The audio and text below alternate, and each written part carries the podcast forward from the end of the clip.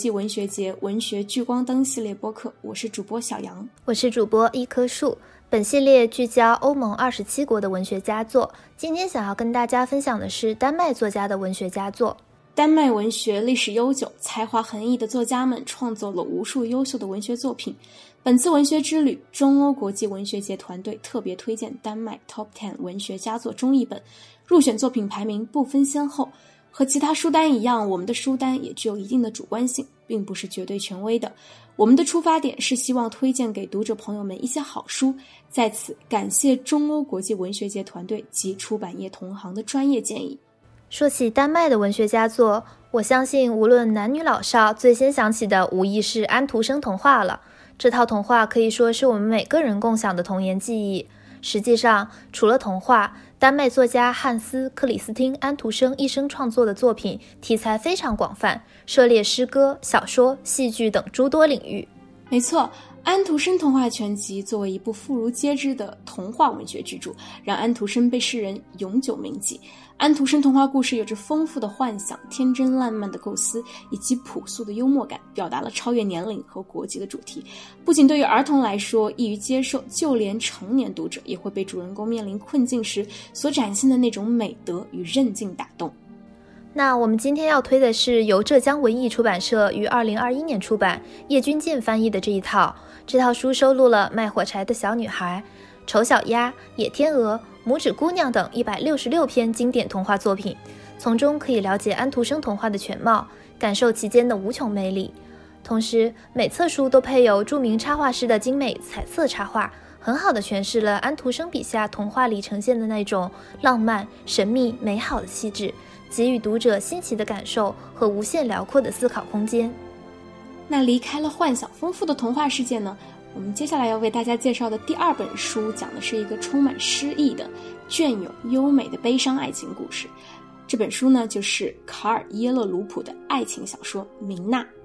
在介绍这本收录在诺贝尔文学奖作品典藏书系里的小说之前，我们不妨先了解一下这位丹麦作家。卡尔耶勒鲁普是一九一七年获得诺贝尔文学奖的两位丹麦作家之一，是一位著名的诗人和小说家。他一生的创作风格经历了从信奉基督教的浪漫主义到现实主义，以及从现实主义到信奉基督教的浪漫主义的两次巨大改变。《明娜》是他写作生涯后期创作的小说，将现实主义的思想性和浪漫主义的艺术性完美结合。进而达到了他在散文体创作的巅峰时期。这本小说是半自传式的，再现了耶勒鲁普曾经的一些个人经历，以第一人称我为视角展开，讲述了我与家庭教师明娜偶遇后发生的爱情故事，以及随着我对明娜的了解逐步加深以后发生的一系列波折复杂的以爱为名的人生转折。阅读这本书，不仅会为这个有些荡气回肠的爱情故事黯然神伤，也能从作者诗意优雅的文字中感受爱情的美好、明媚、凄婉和刻薄。艺术性和现实性的结合，不会让人沉浸在某种甜腻的氛围中，反而能够引人深思、关照自身。说起丹麦的文学国宝，可能我们大多数人只知道安徒生，但还有一位女性作家，其实和安徒生被并称为丹麦的文学国宝。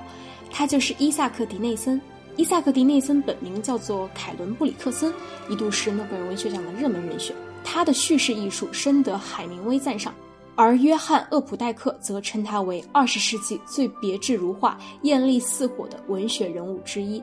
瑞典文学院常务秘书长彼得·英格兰德将布里克森在一九三零年代没有获得诺贝尔文学奖描述为一个错误。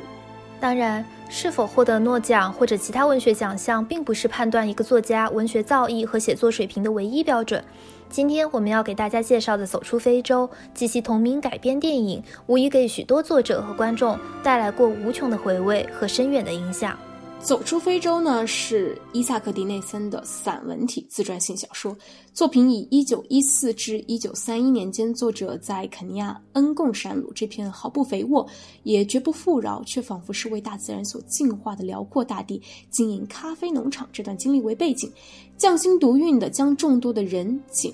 物融于一炉，既有忠实而富文学性的观察与描摹，也始终贯穿着对自身对人性的思考。同时，真实再现了欧洲移民在非洲这一特殊环境中的生活面貌。如今看来，这本书似乎同时兼备了许多今天十分热门的文学主题元素，比如女性独立、非洲大地、殖民主义、生态环境等等。作为一部温柔与美好覆盖下暗藏苦痛现实的散文体小说，《走出非洲》不仅向我们展示了一个扣人心弦、引人入胜的非洲，更让我们去思考人与自然、社会的复杂勾连。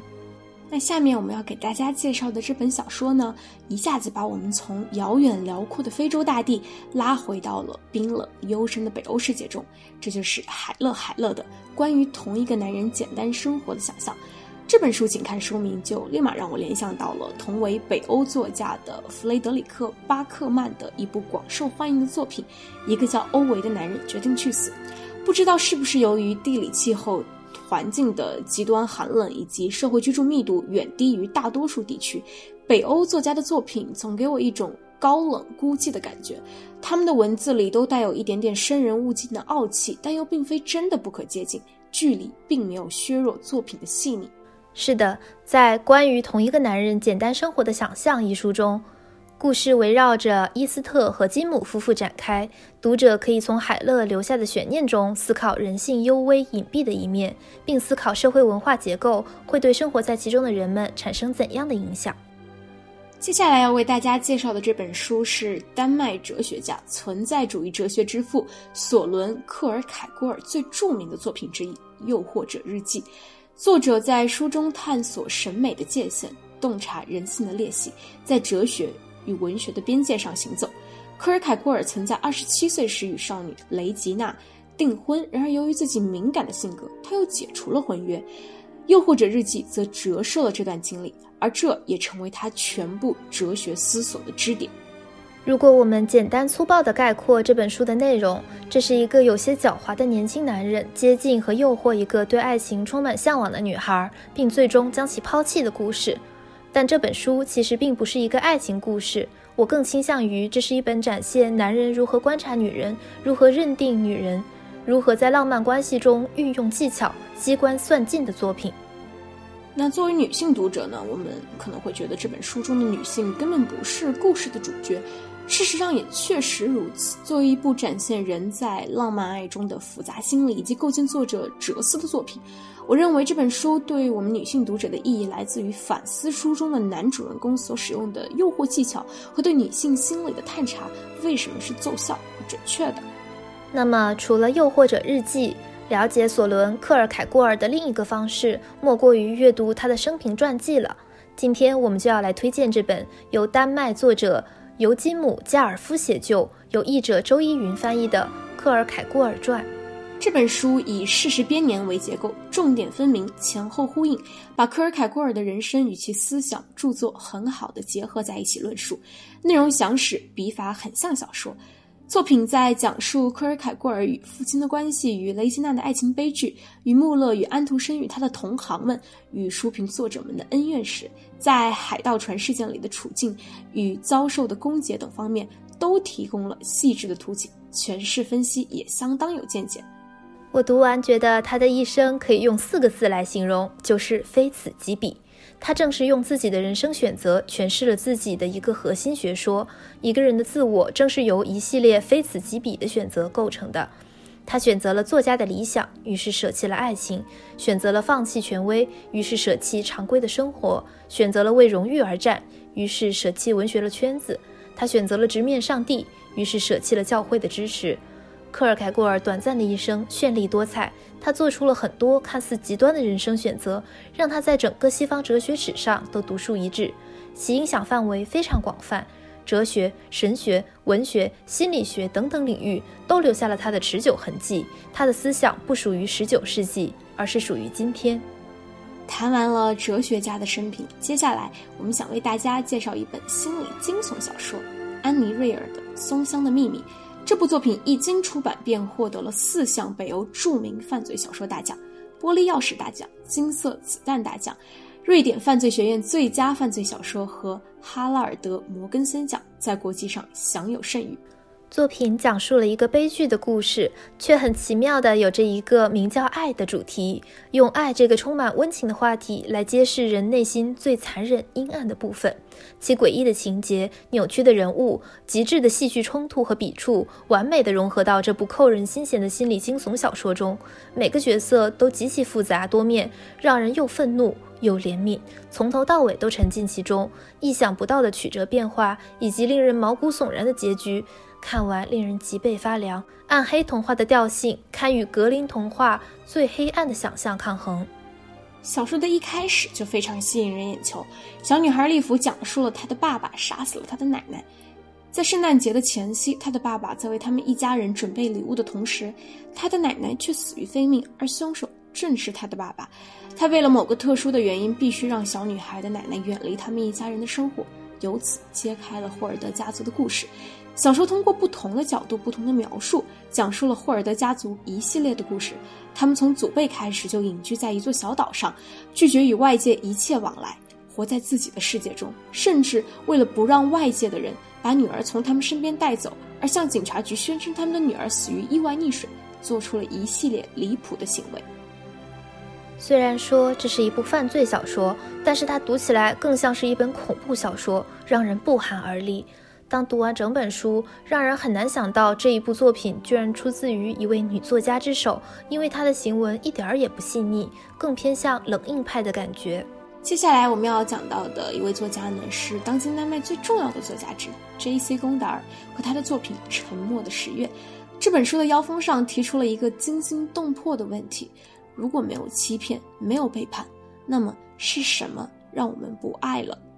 其实这本书讲述的是一个很简单的故事：一个中年艺评家的妻子在某个早上离开，没说去哪儿，也没说去多久。他们一双子女都长大在外，过他们的生活。于是整个家里只剩下艺评家独自一人。他开始反思过去的夫妻生活和家庭生活到底发生了些什么，一点一点试图拼凑他和妻子之间，或说他与他生命中的女人之间的联系到底是什么。大部分时候他都想不出来。有太多无可名状的感受在他内心徘徊，他又不能克制地来回揣想许多往事和假设。小说读完，你不可避免地在内心涌起某些类似这本小说主角的困惑。认真说起来，我的确不明白我的伴侣为什么会决定跟我一起生活，以及我也不明白为什么我又要和他一起生活。这部小说的厉害之处呢，在于作者完全不打算说故事。至少不是传统意义上那种顺着时间轴有头有尾有中腰的那种故事，并不是没有欺骗和背叛，里头还是可以找到最俗烂的那种丈夫对妻子不忠的情节。只是这件事似乎并没有影响到小说主角的夫妻相处，他只是从一个不知为何离开的妻子的身影开始，逐渐发现自己对相处十多年的伴侣其实并不了解。最无知莫过枕边人，对朝夕相处的人的陌生，总是让人唏嘘，有点微凉的静默和伤感。接下来，我想为大家推荐一部具有相当宗教色彩的小说《我是大卫》。更多的人也许知道一个著名的叫《我是大卫》的同名电影。事实上，一九六三年，丹麦女作家安娜·红的小说《我是大卫》一出版就持续畅销，后来被翻译成数十种语言，流传于各国，并获得多种奖项。如斯堪的纳维亚最佳童书奖、美国国会图书馆杰出书籍，在丹麦及美国，此书销售均上百万册，在英国更是被重印了五十多次。本书成功之处就在于作者超越了时空的局限，将大卫的逃亡之旅写成了一部永恒的成长寓言。希望、恐惧、爱、梦魇交织在大卫的内心世界里，演绎出了比外面惊险更激荡精彩的传奇。每个人都可以从中看到自己寻找生命意义的点滴足迹。那具体来说呢？这个故事讲述了大卫自幼被关进了保加利亚集中营。他十二岁那年，在一个人的帮助下，从集中营成功逃脱，踏上了一条寻找自由和信仰的成长之路。帮助大卫逃跑的那个人告诉他：“你照着罗盘向南走，一直走到萨隆尼卡，然后找到前往意大利的船。”偷偷在船上躲好，到了意大利就往北走，走到一个叫丹麦的国家，你就安全了。这就是大卫的逃亡路线。大卫需要凭借自己的力量，穿越几乎整个欧洲大陆，才能找到心中那片自由的国度。故事从大卫越狱展开，照理说情节应该是紧张的，但是作者却竭力使叙述平缓，以便将大卫的内在思考融入读者的内心。作者对大卫的心理活动叙述生动到位，但就整个故事却非常平淡。故事情节按部就班的展开，结尾却很戏剧化。这个深受战争摧残和磨难，却依然勇敢探求生命意义的孩子的故事，会引起读者很大的兴趣。认真读过本书的人。都会被大卫的悲剧命运和勇敢追求自由的精神打动。本书虽然写的是孩子的成长故事，但同样适合成年人阅读，因为大卫能触动我们内心深处某个柔软的角落。最后的最后，我们想为大家介绍的是一部童书绘本。爷爷变成了幽灵，由丹麦作家金福波兹艾克松和瑞典作家艾娃艾瑞克松合著完成。其中，金福波兹艾克松是丹麦最重要的电影编剧之一。他除了为报章杂志画插画之外呢，出版超过四十部作品，包括漫画、童书、小说和短篇故事等等。而艾娃艾瑞克松是瑞典最受喜爱的插画家之一，也是2004年安徒生绘本大奖的瑞典提名人。其作品多半以色铅笔作轴，画风幽默，人物表情相当细腻。目前国内我们可以接触到的作品有《和钱宁共度的一天》以及《爸爸带我看见宇宙》。这本书让我非常感动。如何让孩子接受亲人的死亡，对于许多父母来说是一件棘手的事。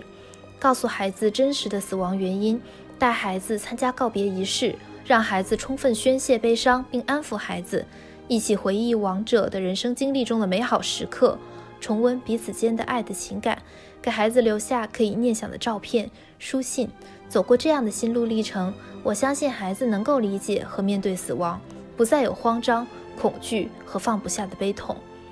去年秋天，九十五岁的奶奶寿终正寝，弥留之际，我在她的床头不停地呼唤，奶奶没有任何回应。最后，我对她说。我回去了，奶奶再见。这时候，奶奶好像动了，她微微张开眼，缓抬起一只手，然后轻轻的几下。我一直不明白为什么那时候她看我的眼神那么淡定从容，也不明白为什么一年多来，每每想起小时候奶奶帮我梳头、给我缝被子、教我包馄饨，我心中都充溢着甜美而不是感伤，好像奶奶离我并不遥远。现在我明白了，这是因为奶奶没有忘记和我说再见。是的。细腻而真实，这是一部让死亡不至于使孩子难过的美好童话，